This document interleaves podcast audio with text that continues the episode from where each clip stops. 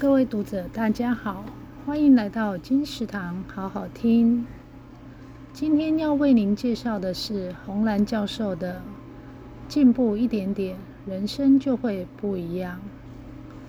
本书由天下文化出版。心态的改变就在一念之间。洪兰教授说：“每一个人都是过去经验的总和。”学习是人一生的功课。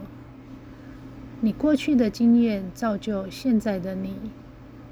透过思辨加强学习，帮助自己补充正向能量，提升面对危机时的素养，才能将自己的心安放。即便年老了，最重要一件事便是保持大脑健康。把私自拒之门外。无论我们现在几岁，都要维持进步的姿态，人生意义自然就会浮现，让人乐在其中。喜欢这本书的朋友可以看看哟。金石堂好好听，谢谢您的收听，我们下次见喽。